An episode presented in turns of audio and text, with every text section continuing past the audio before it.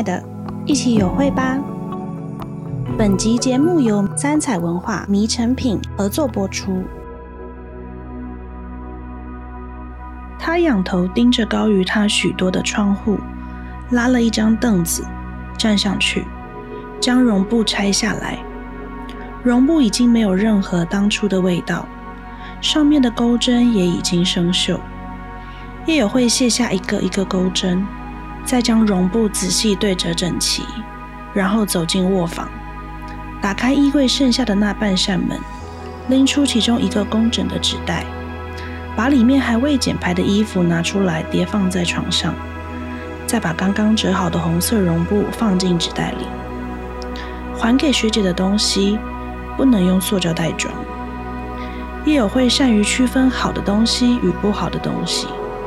像是现在。他要和学姐见面了，他得穿上体面的衣服。学姐是一个好的人。Hello，大家好，欢迎收听第三集的《嘿，亲爱的》。呃，上一集的最后呢，有跟大家聊到这一集，想要聊聊的是一个算是在叶友会身边的重要他人，叫做陈宁学姐。但我会以陈宁学姐的角度，也会同时以友会的角度来聊聊他们两个之间我想要谈的东西。主要想要谈的有三个，在一开始的时候，先跟大家做一个小小的大纲提点。第一个呢，想要聊的是他们两个之间很微妙的依存关系。那第二个呢，是他们如何看待彼此身上的标签。第三个就会选用这个章节的主题“拥有但不属于”，我会想要分享一下为什么我会想要写这样子一个拥有但不属于的状态。那第一个呢，我们就来聊聊友会跟学姐之间微妙的依存关系。其实依存关系这个主题我已经想要写很久了，但是一直很难下笔，因为我觉得它其实没有很好写。我不知道大家有没有过那种经验，就是会感觉到自己特别在乎某个人。或是某一个人特别在乎自己，那一种在乎不一定是来自恋爱的那种情感。今天我们先把恋爱这种情感放到旁边讲。多数时候，其实仔细去探究，可以发现，有可能是来自于对方满足或是承接了自己内心缺少的那一块东西。举例来说，就是友会对学姐的依赖，这个角度是友会对学姐。我的设定是学姐是一个需要被崇拜，她需要有被需要的感觉的人，她要从中确认自己是有价值的，所以那个人最好不要太厉害、太耀眼，他才能让自己感觉到啊，我是被需要的。那这就是呃学姐跟友会之间的一个小矛盾，应该是说学姐对友会的时候会有的一个小矛盾，就是她不太全然喜欢叶友会这个人，但是她又想要抓着叶友会需要她的感觉，最后当然就会导致呃有许多的细节表现出的差异，让他们变得渐行渐远。那另外一个视角就是友会对学姐，我在设定的时候也是设定友会是依赖学姐的，但是这个依赖就不同于学姐对于友会的依赖，因为，嗯，我觉得依赖有点蛮有趣的地方是，它跟喜欢有的时候很模糊，有时有的时候又很明确，这种依赖感或是依存感，有的时候甚至会强烈于。情感就是它会比情感强烈，然后它很像是比我们还要先冲出我们的身体，去从别人身上认出自己所需要的东西是什么的那个先锋部队的感觉。所以我觉得去认识自己对别人的依赖，或是别人对自己的依赖，也是一个很好的途径去认识自己真正内心所需要的东西是什么。因为其实依赖感蛮骗不了人的。你今天不自觉的想要依赖这个人，这是无法欺骗的。那这些微妙的依赖，或是说我们内心自己缺少的，我们想要获得的那个东西，很多时候可能也是来自于标签的差异带给我们的想法。所以接下来来跟大家聊聊他们两个人之间的标签。标签这个主题也是我一直想要写很久的。有一个最大的原因是因为小时候我是一个对标签非常不敏锐的人，就是我常常都觉得，嗯，那个就只是不一样而已，心中不会有优劣之分。跟大家分享一个小故事，就是呢，因为小时候我因为我是新竹人，然后每天就是小学。一到六年级每天都是新竹台北通勤，但小小的我其实也不会感觉到新竹跟台北有什么巨大的差异。然后我记得那个时候呢，我每天早上起床，我妈都会帮我绑两个辫子，就可爱的小女生这样绑两个辫子，然后去上课。然后我从小到国中，甚至到高中，有一段时间，就是大家都会叫我村姑。然后我也没有觉得村姑是是不好的词，应该是说我听不出。别人在说这个词的时候，带着的口吻里面也许会有贬义，我是听不出来的，因为我心中没有对这个词有定义嘛，有优劣的定义，所以我听不出来。然后我记得是我上高中有一段，就刚升高中的时候，然后又被同学说啊，他就是那个村姑什么什么的。然后我的朋友就一个刚认识的朋友就跑过来跟我说：“你不要太难过，你不要理他们说的话，反正他们说是他们的事。”然后我才忽然想说，嗯，你干嘛安慰我？我也没有觉得怎么样啊。所以其实是从别人的反应中，慢慢学会了标签原来也有优劣之分。那我就想，这大概也可能就是为什么人们都会疯狂的想要把好的标签贴在自己身上。那这件事情在长大之后，你就会知道它会如何的影响一个人的心理。所以我也曾经被这些标签所困惑。那我现在当然也时不时还是会被标签所困。所以我觉得我不太能说啊，我不在乎啊，就是呃，我们只要做自己就好啊，不要在意别人在意的那些什么什么的。这样，我觉得我好像不能全然的这么说。有一个最大的原因是因为我深知人是活在人群里的。就是，所以往往我们想要的东西也会存在人群里。那如果是一心想要隐居的，我们今天就另当别论。这样，但是如果我们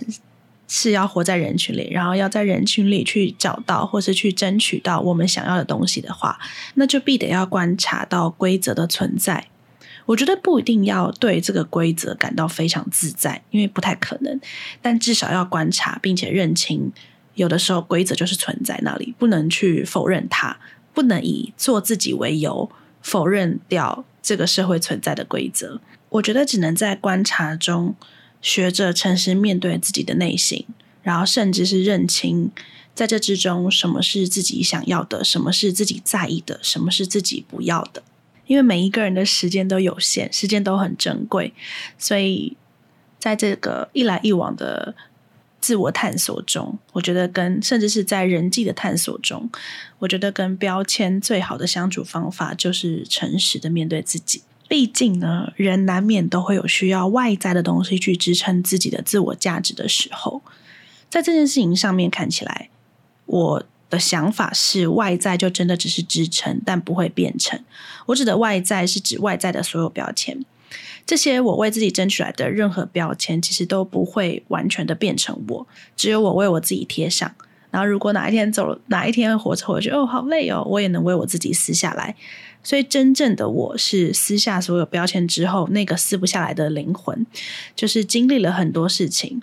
然后有所记忆、有所感受那个灵魂，才是真正的我。但在成长过程中，其实也不难发现，为什么人们会喜欢使用标签。就是往自己身上贴，或是往别人身上贴，因为其实我们以既有的标签去观看他人，或是去决定自己要对这个人有多大程度的兴趣，要有多深的交往，这其实都是比较方便还比较容易的。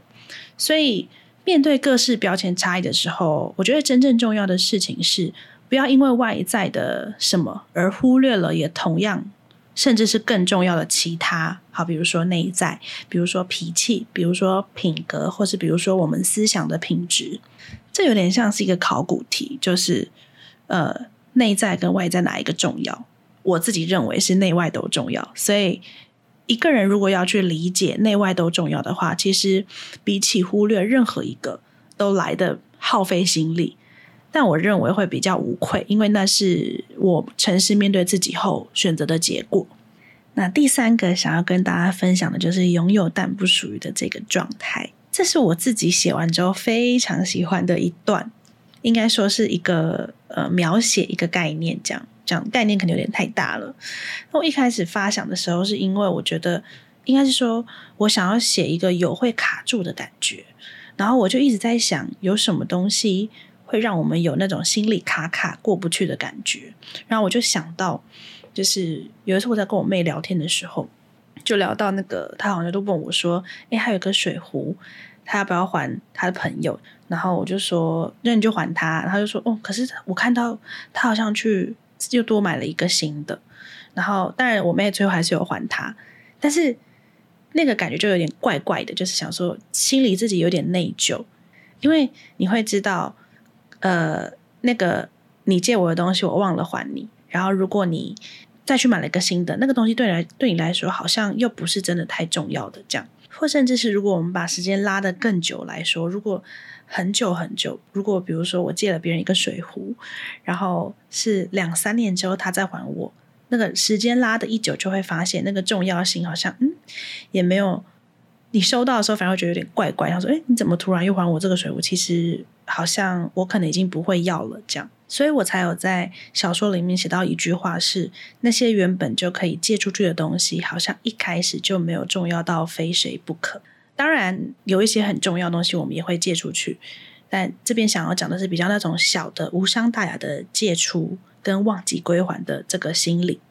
所以后来在写进故事的时候，我就。把它挪用在一个学姐借给友会的一块红色绒布，然后多年之后，友会想要把这个红色绒布还给学姐，但是学姐好像就觉得，嗯，我好像没有真的还需要这块红色绒布了，去当做一个小小的缩影，延伸到让友会去看待自己跟他的家庭的关系，所以整个概念就会回应到友会对于我是谁的提问。那拥有但不属于，就是这个感觉，就是。我好像拥有了呃叶家的血液，但是我不属于叶家。当然，这个拥有但不属于就是小智像这样子个体，那可能也大致呃我们跟世界或是我们跟时代的关系。比如说，可能我们拥有空气啊，我们拥有云朵，但是那些东西不属于我们。我自己对于这个主题非常喜欢的另外一个原因，就是撇开故事性里面的内容情节不说的话，它算是我。觉得我终于能够，呃，把我以往在写散文的时候习惯去直述表达的事物，用故事或是用情节去表达。就我以前写散文，可能就是单纯写一句“拥有但不属于”这样，但是我这次呢，可以把它挪用在一个物品上，然后一段人物关系里面。所以我自己对于这个状态的描写。很喜欢的另外一部分原因，是因为我感觉到自己在创作上有进了小小一步，所以呢，非常的开心。这样，那以上三点呢，就是这一次想要跟大家聊的，也包含一开始再帮大家做一个小结，